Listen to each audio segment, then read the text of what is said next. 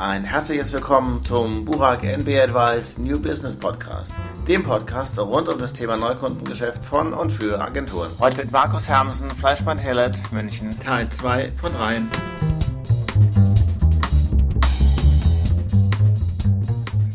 natürlich ganz schön gefährlich sein. Ne? Ja, kann gefährlich sein, aber dieses Vertrauen muss man dann einfach haben. Also ich hatte selber einen Fall, das war letztes Jahr, wo wir bewusst auch einen Trainee mitgenommen haben zum Pitch, weil dieser Trainee für einen bestimmten Teil extrem gut geeignet war durch sein Skillset und durch seinen akademischen Background. Und wir haben gesagt, wenn dieser Trainee mit zum Pitch geht, muss er auch zumindest eine Idee, einen taktischen Ansatz mal präsentieren. Und das hat hervorragend funktioniert. Wir haben dann auch von Kunden gehört, dass sie das gut fanden, dass wir das so gemacht haben. Das eine ist ja Pitch und das andere ist ja dann so sozusagen dieser Prozess, der vor dem Pitch kommt. Mhm. Das heißt dann aber auch, dass man auch dort schon transportieren muss, was sind denn das für Leute, die dort arbeiten? Genau. Es ist ja heute in aller Regel sehr viel stärker organisiert, formalisiert, als es vielleicht noch vor fünf, sechs, sieben Jahren der Fall war. Heute, in 90 Prozent der Fällen, kriegen Sie erstmal ein RFP. Da müssen Sie erstmal akribisch und haarklein ausfüllen, wer ist Ihre Agentur. Da werden Sachen abgefragt, die wissen Sie zum Teil selber nicht von Ihrer Agentur. Können Sie ein Beispiel nennen? Akademische Hintergründe aller Mitarbeiter. Wie viel Prozent der Mitarbeiter Mitarbeiter haben Agenturerfahrung außerhalb ihrer eigenen Agentur? Wie hoch ist die Verweildauer der Mitarbeiter im Durchschnitt bei Ihnen verglichen zum Branchendurchschnitt? Ganz granulare Informationen, die vordergründig erstmal nichts zu tun haben mit der möglichen Entscheidungsfindung, nämlich RFP ist eine Request for Information, richtig? Genau, die haben meistens zwei Teile. Der erste Teil ist in der Tat dieser formalisierte Teil, Zahlen, Daten, Fakten zur Agentur abliefern. Und dann gibt es oft einen zweiten Teil, wo sie schon so ein bisschen inhaltlich anfangen zu arbeiten, wo sie sagen, okay, in die Richtung könnte bei dem, was ihr eingebaut gebrieft habe, könnte eine strategische Empfehlung gehen, aber nur sehr rudimentär. Und in diesem RFP müssen Sie sich oft schon festlegen. Legen Sie Ihr Team, legen Sie eine Teamstruktur fest. Wie viel Seniorberatung, wie viel Beratung, wie viel Junior und möglichst auch noch mit Namen und Teambiografien der einzelnen Teammitglieder. Aber jetzt ist es ja so, wenn man die Leute dann mit zu, einem, zu einer Pitch-Präsentation nimmt, ist das ja sowas wie eine Laborsituation. Und wie kriegt man das denn hin, diese Brücke so zu überbrücken, dass die Leute dann auch so gut zum Kunden passen, wenn sie wirklich in der Arbeitssituation sind. Also das ist ein ganz wichtiger Punkt. Deswegen ist es mir persönlich immer wichtig, noch bevor man zum Pitch geht, sich mit dem potenziellen Kunden mal persönlich getroffen zu haben, um einfach ein Bild von dem Kunden zu bekommen, um dann ein Gefühl dafür zu kriegen, wer aus meinem Team kann auch von der Persönlichkeit her gut passen. Sie haben am Ende nichts davon, weder nachher in der Zusammenarbeit und schon gar nicht in der Pitch-Situation, wenn Sie jemanden haben, wo der Kunde zum Beispiel unglaublich schnell getaktet ist, wo, wo Sie wirklich wissen, wow, da geht es aber wirklich in einem staccato-artigen Tempo und Sie bringen mehr so den überlegten Akademiker-Typ, der sicherlich sehr gut ist, aber der einfach dieses Tempo nicht mitbringt. Dann wird es schwierig. Jetzt kenne ich diese RFPs aus der Einkaufsabteilung. Ist das ein Missverständnis? Es ist sicherlich ein Phänomen, was sehr stark aus der Einkaufsabteilung geprägt ist, aber wir sehen immer mehr RFPs mittlerweile, Gott sei Dank, wo eben auch Einkauf und Marketing zusammenarbeiten. Wie sehen Sie denn die Zusammenarbeit zwischen Einkauf und Marketing? Ich glaube, Marketing findet sich langsam damit ab, dass Einkauf immer mehr Mitspracherecht hat. Das war vor drei, vier vier Jahren auch noch anders. Da haben wir sehr viel Procurement-getriebene Briefings gesehen, also einkaufsgetriebene Briefings. Jetzt ist es schon wieder mehr, wo beides zusammenläuft. Wir bilden das im Übrigen in der Agentur auch ab.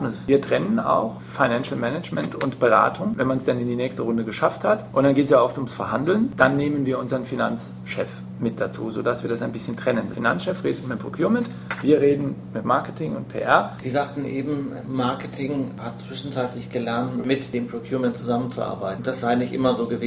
Wenn man mal die Einkaufsseite in den Unternehmen beleuchtet, dann gibt es aus meiner Erfahrung zwei Arten. Das eine sind die Unternehmen, die einen ganz zentralistischen Einkauf haben. Die haben keine Ahnung von dem, was sie einkaufen. Ganz klar, tick the box, gibt es bestimmte Regeln, die werden abgehakt, da wird ein Prozess eingehalten, unabhängig vom Produkt oder von der Dienstleistung, die sie einkaufen. Dann gibt es aber wieder Unternehmen, die bestimmte Abteilungen wieder in, Ein in der Einkaufsabteilung haben, wo es wirklich dediziert Einkäufer für Professional Services gibt. Aber wir stellen fest, dass man mit den Leuten schneller zum Ziel kommt, als mit so einem zentralistischen Einkauf, wo man wirklich sehr stark formalisiert nur nach der Checkliste.